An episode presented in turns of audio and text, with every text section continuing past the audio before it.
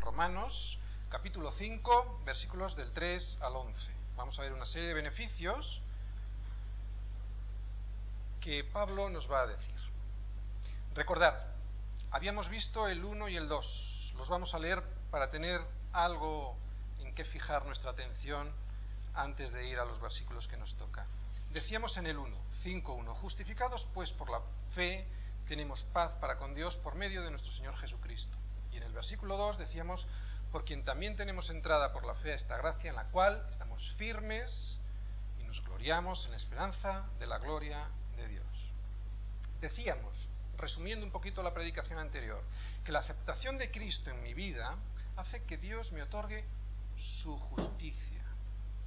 La justificación de Dios, esta justificación provoca en mí paz con Dios, tengo acceso a su presencia, estoy rodeado firme en su gracia y tengo una esperanza que es la manifestación de su gloria y ser yo también así, de esa manera, partícipe de esa gloria. Estos eran los cuatro beneficios que veíamos en los primeros versículos de este capítulo, en el 1 y el 2. Hoy vamos a ver los siguientes, los vamos a leer todos y luego vamos a ir verso por verso como es costumbre en Semilla de Mostaza, para ver lo que el Señor nos quiere enseñar en su palabra. 5.3 dice, y no solo esto, sino que también nos gloriamos en las tribulaciones, sabiendo que la tribulación produce paciencia, y la paciencia prueba, y la prueba esperanza, y la esperanza no avergüenza, porque el amor de Dios ha sido derramado en nuestros corazones por el Espíritu Santo que nos fue dado. Porque Cristo, cuando aún éramos débiles, a su tiempo murió por los impíos. Ciertamente apenas morirá alguno por un justo, con todo pudiera ser que alguno osara morir por el bueno. Mas Dios muestra su amor para con nosotros en que siendo aún pecadores, Cristo murió por nosotros. Pues mucho más, estando ya justificados en su sangre, por él seremos salvos de la ira. Porque si siendo enemigos fuimos reconciliados con Dios por la muerte de su Hijo, mucho más, estando reconciliados, seremos salvos por su vida. Y no solo esto, sino que también nos gloriamos en Dios por el Señor nuestro Jesucristo, por quien hemos recibido ahora la reconciliación. Lo hemos leído todo para tener una idea general, pero ahora vamos a ir, como decimos, versículo por versículo. Primer beneficio, porque os decía que ahí vamos a ver una serie de beneficios. Tribulación leemos, versículo 3. No solo esto, aquellos beneficios que comentábamos en el 1 y el 2, sino también nos gloriamos en las tribulaciones, sabiendo que la tribulación produce paciencia. Eso es lo que vemos en el versículo 3. O sea, dice, no solo esto, no solo la paz con Dios, no solo acceso a su presencia, no solo vamos a estar rodeados de su gracia, no solo además vamos a tener esa esperanza de vernos con Él algún día en gloria. No. Además, en este versículo 3 vamos a ver otro beneficio. Mejor dicho, en el 3, 4 y 5 vamos a, ver una serie de beneficios. Lo que vimos en el 1 y 2 es lo que en teología se entiende por la justificación, una especie de santificación posicional. Dios nos santifica de una manera posicional. Pero ahora vamos a ver en estos 3, 4 y 5 lo que se entiende santificación progresiva. Cuando acepto al Señor Jesucristo en mi vida, tengo paz con Dios. O sea, tengo una esperanza futura de que Dios me va a aceptar. Pero es que también hay unas promesas para el presente. Y me diréis, ¿cuáles son? La primera que me has comentado es tribulación. Qué extraña parece esta primera, esta primera bendición, ¿verdad? Dice, sino que también nos gloriamos en las tribulaciones. Eso dice. Mira, para empezar, el Evangelio no nos promete una vida de vino y rosas, ¿a que no? no nos promete, como parece que por ahí muchas veces se predica, el Evangelio de la prosperidad. El Evangelio no te promete que vas a tener paz, ni con el pecado, ni con la carne, ni con el mundo. Te dice que vas a tener paz con Dios. Por lo tanto, si no vas a tener paz con el mundo, tendrás tribulación, persecución. Pero atención, no te van a perseguir por ser un sinvergüenza, mentiroso o un ladrón, sino por causa de Cristo. Decíamos que qué extraña es esta primera bendición. Porque Pablo nos la presenta como una bendición y parece más bien una pesadilla. Sin embargo, cuando la analizamos, y quiero que prestéis mucha atención, porque esto es muy importante para nuestra vida cristiana, cuando analizamos en, en profundidad esta expresión, que es un conjunto de dos palabras, vemos que la primera palabra, la de gloriarnos, no significa una especie de soberbia sobre los demás, sino es un gozo íntimo en que Dios ha hecho algo por nosotros. Significa, como decimos, un gozo, un gozo íntimo. Y el análisis de la segunda palabra, tribulación, que significa, bueno, en griego es tripsis, hay un significado de esta palabra subyacente que es muy interesante. Mirad, recordad esto. Es parecido esta tribulación a la presión que se ejerce sobre algo para conseguir un beneficio mejor, un beneficio más interesante. Os voy a poner un ejemplo. Por ejemplo, cuando tú ejerces presión sobre las uvas o sobre una aceituna, lo haces para conseguir un mayor un beneficio mayor. Esa es la presión de la que está hablando en la tribulación. ¿Qué significado tiene esto de recibir tribulación, presión? Si nos fijamos lo que decía el mismo Pablo en Hechos, en Hechos 14, 22, en la primera parte decía Pablo, es necesario que a través de muchas tribulaciones entremos en el reino de Dios. Qué curioso. Esto lo decía Pablo justo además después de haber sido apedreado.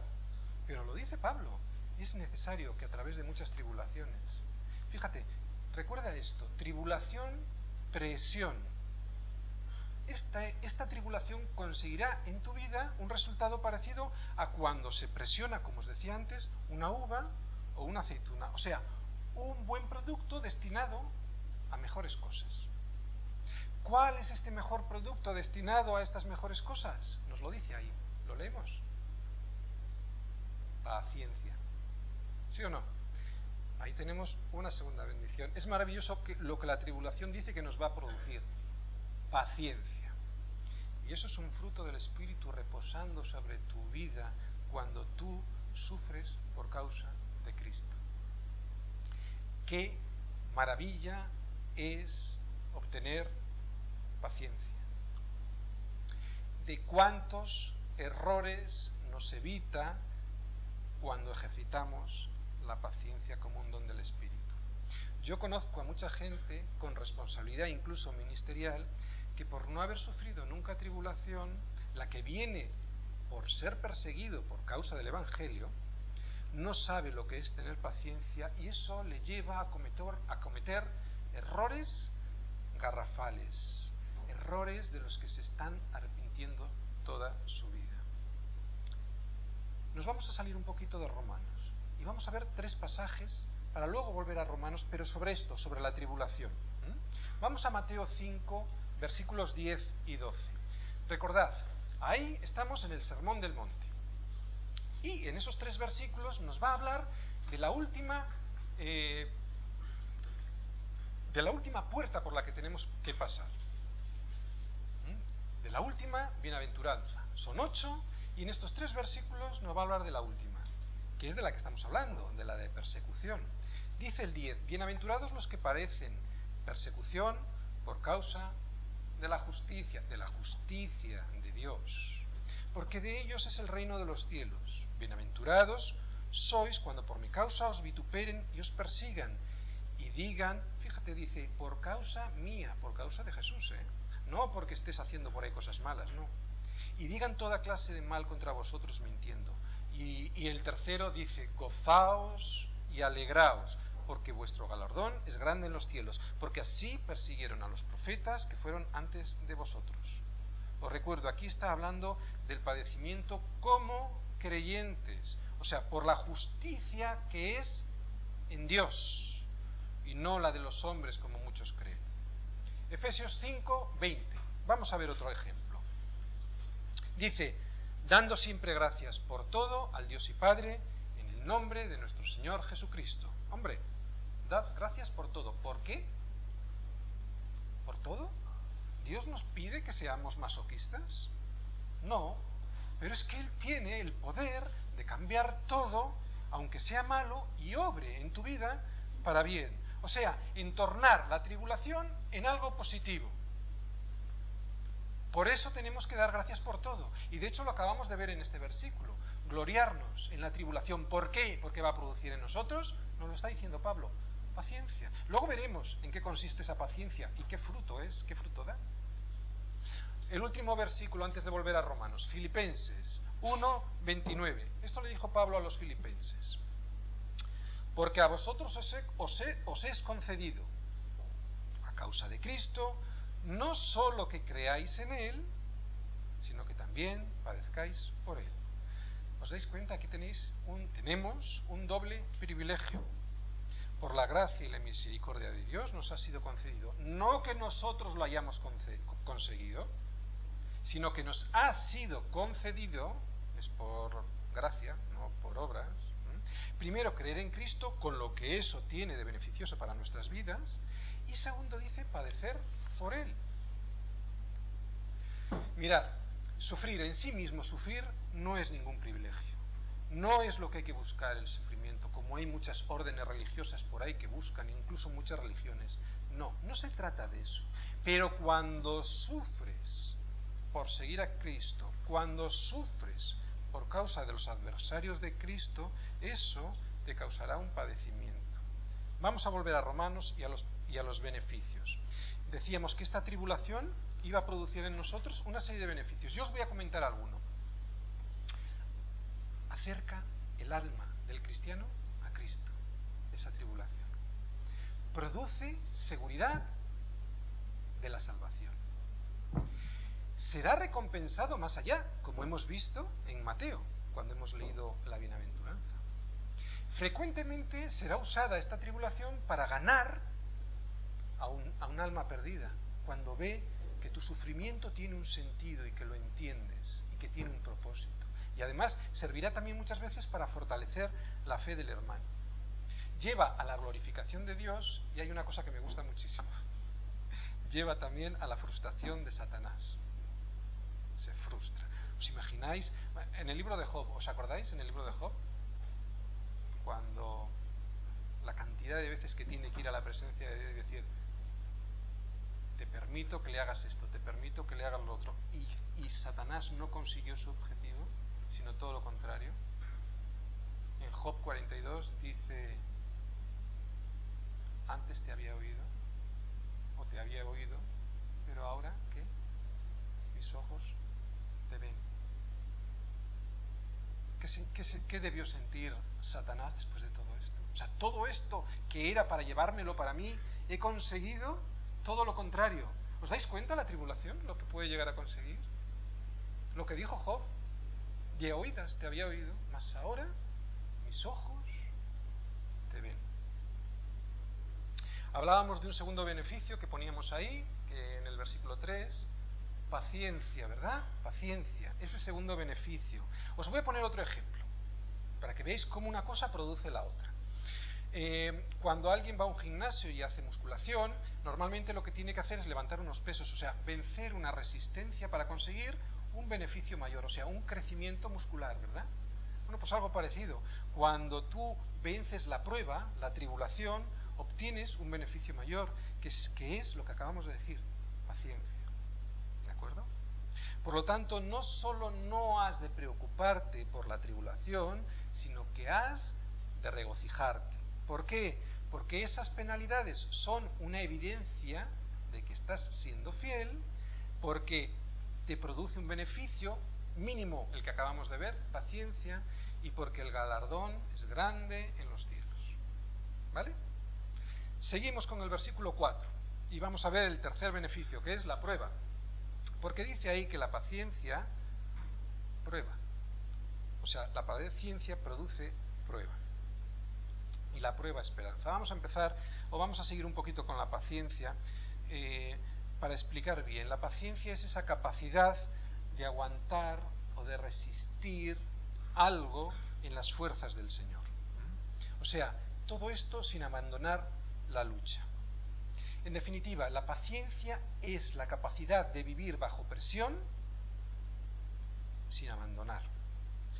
O sea, de no responder en tus fuerzas, no responder en la carne y depender de Dios y no ser movido de, esas de esa posición a pesar de las circunstancias.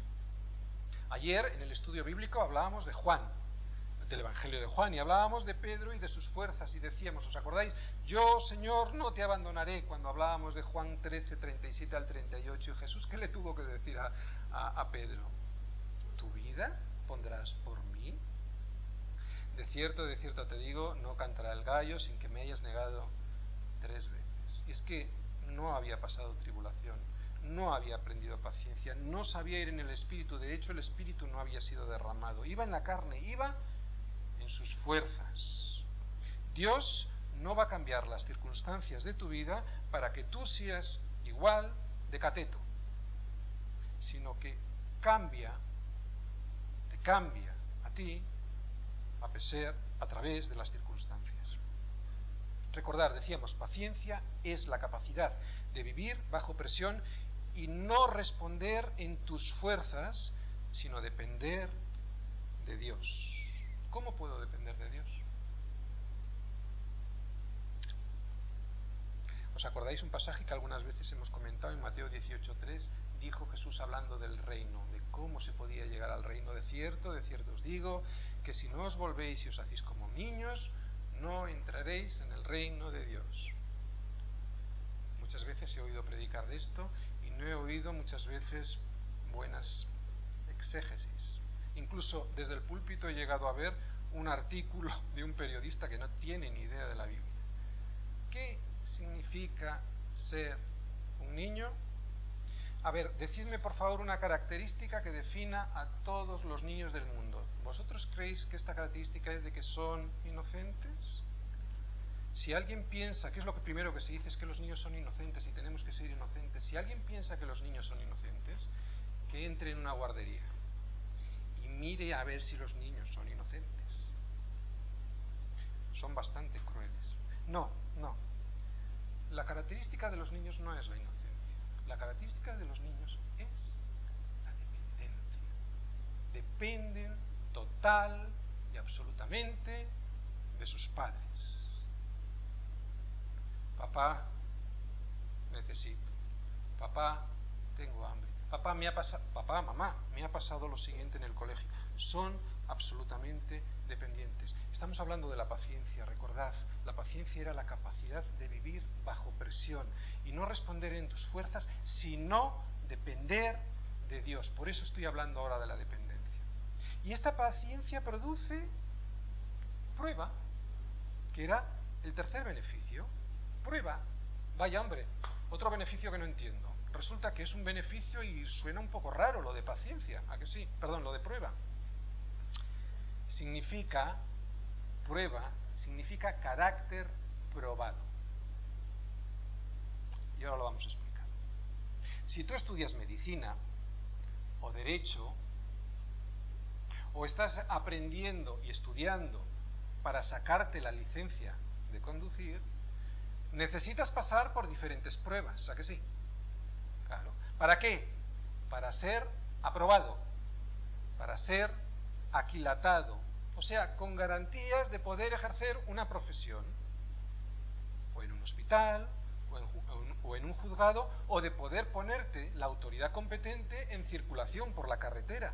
Necesitas ser probado. O sea que cuando en tu vida tengas tribulación por causa de su justicia y del reino, no por ser un mentiroso, no porque hayas robado, evidentemente, cuando esto venga en tu vida, conseguirá en ti paciencia, y esta paciencia, o sea, vivir bajo presión, dependiendo del Señor, va a producir en ti prueba, o sea, un carácter aprobado por Dios. Dios te dirá, te puedo poner en circulación. ¿Entiendes lo que significa ahora prueba? Carácter aprobado, carácter semejante al del Hijo de Dios, el cual me dejó ejemplo, a que sí, nos dejó ejemplo. Aquel a quien, a quien maldecían no respondía con maldición. Recordad, prueba, carácter aprobado. ¿Y por qué es necesario todo esto? ¿Por qué no me llevas contigo, Señor, de una, de una vez? yo te escogí, llévame, llévame ya. Pues no, el Señor no quiere llevarte de esta manera, quiere probarte, quiere aquilatar tu carácter, quiere que apruebes el examen, quiere hacerte más como su hijo. Por eso todo esto nos dice Pablo como si fueran unos beneficios y realmente lo son y además nos debemos de gloriar en ello. Volvemos a repetir, tribulación, presión que produce paciencia, que significa capacidad de vivir bajo presión, paciencia que produce prueba, o sea, un carácter aprobado. Nos vamos al cuarto beneficio. Y ahora este carácter aprobado produce paciencia. Perdón, produce esperanza. Es que no lo he visto ahí. Produce esperanza. ¿Puedes pasar al 5? Esa esperanza en la que todos los cristianos confiamos. ¿A que sí? Tenemos una esperanza. ¿En qué? En que las promesas de Dios se van a cumplir en nuestra vida. ¿Eres capaz a los demás de hablar de estas promesas de Dios? Te lo voy a preguntar de otra manera. ¿Eres capaz de preguntarte con este versículo si tienes esperanza? Lo vamos a leer. Y la esperanza no avergüenza, porque el amor de Dios ha sido derramado en nuestros corazones por el Espíritu Santo que nos fue dado.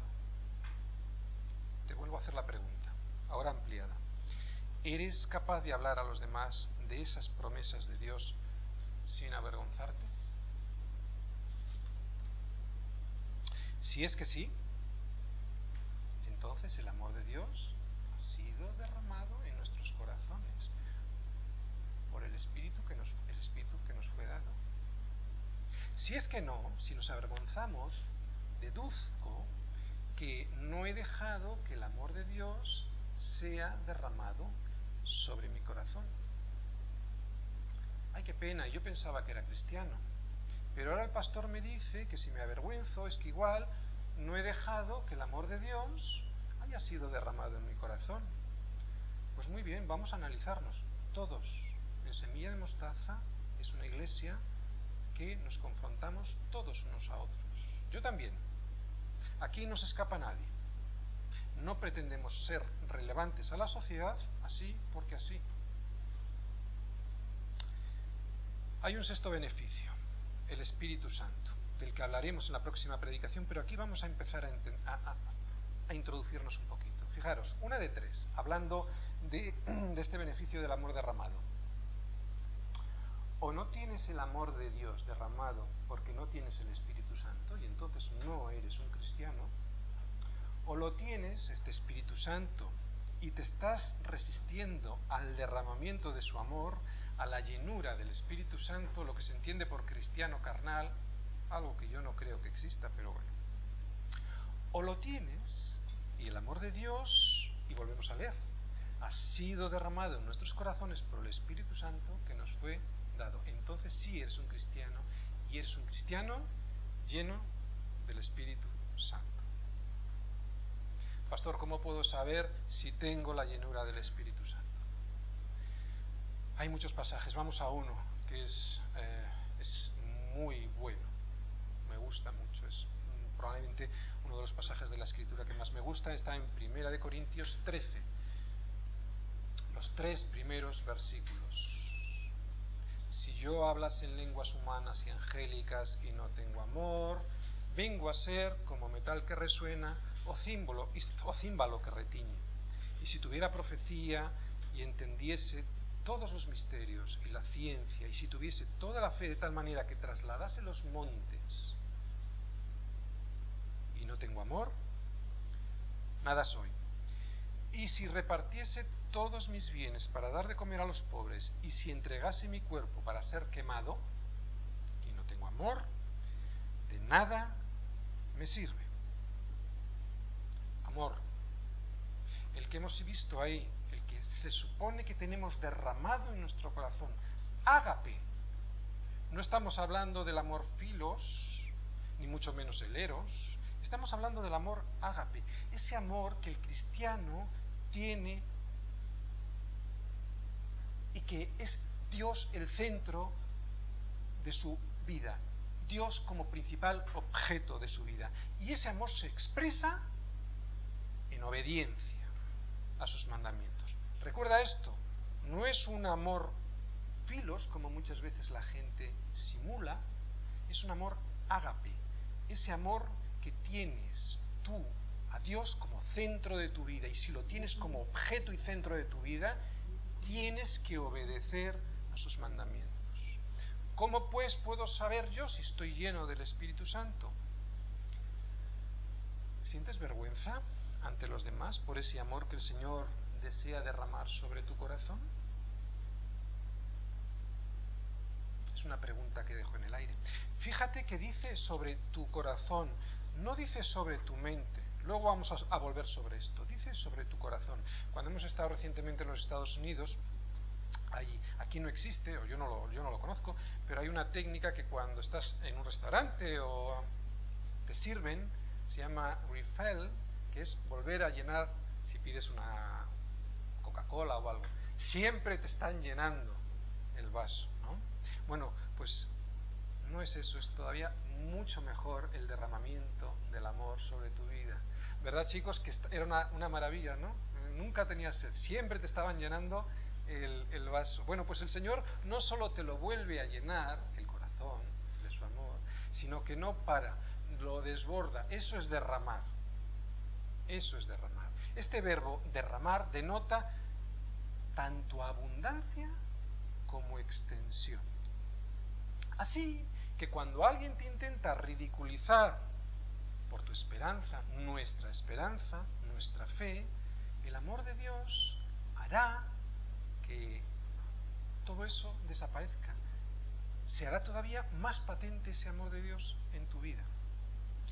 Fíjate, siempre que sientas deseos de orar, de leer la escritura, de adorar al Señor con todo tu corazón, has de saber que eres guiado por el Espíritu Santo. ¿Por qué? Porque el hombre natural no produce esto. El hombre natural, del hombre natural no sale nada esto. Has de saber que estás guiado por el Espíritu Santo. Dice Romanos 8:14, porque todos los que son guiados por el Espíritu de Dios, estos son hijos de Dios. Al igual que cuando sientes que, tu, Dios es tu Padre Celestial, es el Espíritu mismo que está dando testimonio a nuestro Espíritu de que somos, ¿qué? Hijos de Dios. Y si hijos, también coherederos, qué maravilla. Herederos de Dios y coherederos con Cristo. ¿Tienes esto en tu corazón? ¿Tienes este derramamiento del, amor de Dios en tu corazón? Entonces eres cristiano. Porque decíamos que el hombre natural no produce esto. Pero es que incluso el cristiano no tendría estos deseos si no tiene la llenura del Espíritu Santo. Si de alguna manera estás contristando al Espíritu Santo, por muy cristiano que seas, tampoco tendrás estos deseos. Así que os estoy dando la clave para saber cuándo estáis llenos del Espíritu Santo. Os decía antes que íbamos a decir dónde ponía el amor Dios. Y decíamos que en nuestros corazones, no tanto en la mente. ¿Por qué? ¿Por qué no lo pone en la mente? porque no tendría el mismo efecto. Mirad, nosotros sabemos del amor de Dios, lo sabemos en la mente, porque Dios pone esa iluminación en nuestra mente. Se nos cae la venda y lo entendemos. Pero además lo sentimos. ¿Por qué? Porque Dios pone ese amor, lo derrama en nuestros corazones. Iluminación en la mente, derramamiento del amor en el corazón. Es una forma que tiene Dios de animar a sus hijos a nivel emocional. Por eso, como decimos, lo pone en el corazón. Y es que también es tan grande ese amor que no lo entenderíamos. De hecho, no lo entendemos con la mente. ¿Mm? Efesios 3, 19 dice que ese amor de Cristo excede todo conocimiento. Por lo tanto, no nos vale solo en la mente y lo derrama en el corazón. Fijar, el verdadero amor, este del que hemos hablado, el ágape, no se puede imitar. Es una señal inequívoca de la llenura del Espíritu Santo. Vamos a seguir, a seguir viendo ahora una serie de versículos, el 6, el 7, el 8, y vamos a ver aquí una progresión. Vamos a leerlos primero y luego volvemos al 6. Porque Cristo, cuando aún éramos débiles, débiles, sin fuerza, a su tiempo murió por los impíos, impíos, sin respeto a Dios, sin respeto a la deidad. ciertamente apenas morirá alguno por un justo. Todo, pudiera ser que alguno osara morir por el bueno, mas Dios muestra su amor para con nosotros en que siendo aún pecadores, malvados, tendenciosos al mal, devotos por el mal, Cristo murió por nosotros. Pues mucho más, estando ya justificados en su sangre, por él seremos salvados de la ira. Porque siendo enemigos, en griego es ectros, enemigos, o sea, odiosa y hostilmente contrarios a Dios, fuimos reconciliados con Dios por la muerte de su Hijo. Mucho más, estando reconciliados, seremos salvos por su vida. Y no solo esto, sino que también nos gloriamos en Dios por el Señor Jesucristo, por quien hemos recibido ahora la reconciliación. Decimos en el versículo 6, pon el versículo 6, porque Cristo cuando aún éramos débiles a su tiempo murió por los impíos. Vamos a ver palabra por palabra. Dice porque, o sea, todo lo anterior fue conseguido por lo siguiente. Cristo, no fue otro, fue Cristo el que murió. Por lo tanto, a Él es a quien tributamos toda nuestra honor, nuestro olor, nuestra honra. Cuando aún éramos débiles, sin fuerzas, muertos en nuestros delitos y pecados, débiles, no te creas que has sido tú el que has llegado a Cristo, ha sido Él quien, quien ha llegado a ti, porque tú eras débil, no podías a su tiempo. A su tiempo. Cristo siempre llega a tiempo. Solo tienes que responder tú también a tiempo. Murió. El sacrificio que lo hizo Él, no yo, ni tú. No hicimos nada que merezca la pena ser contado en nuestra cuenta. No podemos hacer deudor a Dios en ninguna de las maneras. Es ridículo. Él fue el que murió. Por los impíos, ¿Cómo eras cuando llegaste a Dios? ¿Te acuerdas? ¿Eras obediente a su voluntad? El 6 dice, porque Cristo cuando aún éramos débiles a su tiempo murió por los impíos. Y de repente ahora hace un requiebro este Pablo. Parece que empieza a especular. En el versículo 7 dice, ciertamente apenas morirá alguno por un justo, con todo pudiera ser que alguno osara morir por el bueno. ¿Por qué empieza a, a especular aquí Pablo? Pues porque poco antes, además, había dicho que no hay justo ni a un uno en el 3.10, ni tampoco hay quien haga lo bueno, ni siquiera uno en el 3.12. Por lo tanto, es una tesis especuladora. Pablo empieza a especular para agrandar todavía más la gloria de Dios. No es que esto sea así, sino que lo propone como una especulación para agrandar todavía más la gloria de Dios, porque dice, apenas difícilmente ocurrirá esto que digo. Pero, versículo 8, mas Dios muestra su amor para con nosotros en que siendo aún pecadores, Cristo murió por nosotros. Y aquí viene lo increíble, que siendo Dios y sin necesitarlo, envía a su único Hijo a morir en tu lugar y en mi lugar. Mayor amor no se puede encontrar. Y ese amor que dice en el versículo 5 que ha sido derramado en tu corazón, en nuestros corazones, es el que estamos intentando hoy exponer. Ese amor es el que hace que tú le alabes. Ese amor es el que te hace llorar de emoción, pero no una emoción simplemente superficial, sino porque el amor Dios ha sido derramado en tu corazón. ¿Todavía no, no conoces lo que significa el amor de Dios mm, dado por ti? Gira tu cabeza a la cruz y mira al Dios, al Rey y al Creador convertido en hombre, reo, criatura, todo para sustituir, sustituirte a ti y a mí. voy a contar una anécdota. Recuerdo en un viaje hice a los Estados Unidos, más o menos, sí, no, más o menos no, en el año 85 pensaba encontrarme con, con unos amigos que me iban a recoger en el aeropuerto y me iban a atender durante unos días en su casa. Así lo habíamos acordado por teléfono. Así que cuando llego a Nueva York, al aeropuerto, buscaba por todas partes a mis amigos y no los encontraba. Llegaron una hora tarde, bueno, llegó uno. Tardaron una hora en aparecer. ¿Cuál fue mi sorpresa? Que no pensaban llevarme a su casa como habíamos quedado por teléfono, sino que buscaron un, hotel, un hotelito a las afueras, ni siquiera era en Nueva York, sino en New Jersey, y era un hotelito no muy recomendable. Yo era un recién convertido en el Señor y empecé a sentirme abandonado y herido, incluso muy desorientado porque estaba en una ciudad desconocida, incluso peligrosa.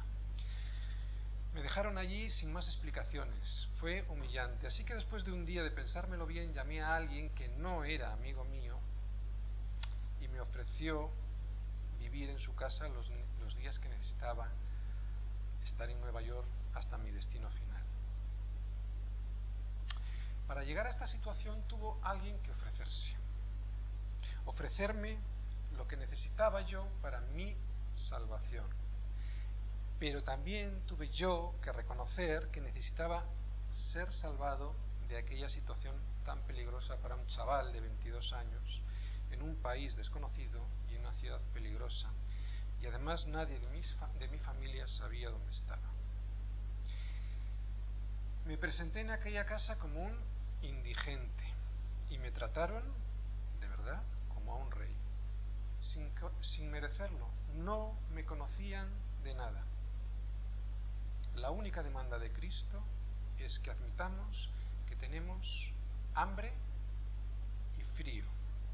Nuestra hambre no debe ser un anhelo que debamos evadir, sino más bien un deseo que es dado por Dios y que debe de ser atendido. Nuestra debilidad no es algo que deba echarse a un lado ni avergonzarnos, sino algo para confesar. Repetimos el 6, 7 y 8. Los vamos a repetir. Porque Cristo, cuando aún éramos débiles, a su tiempo murió por los impíos.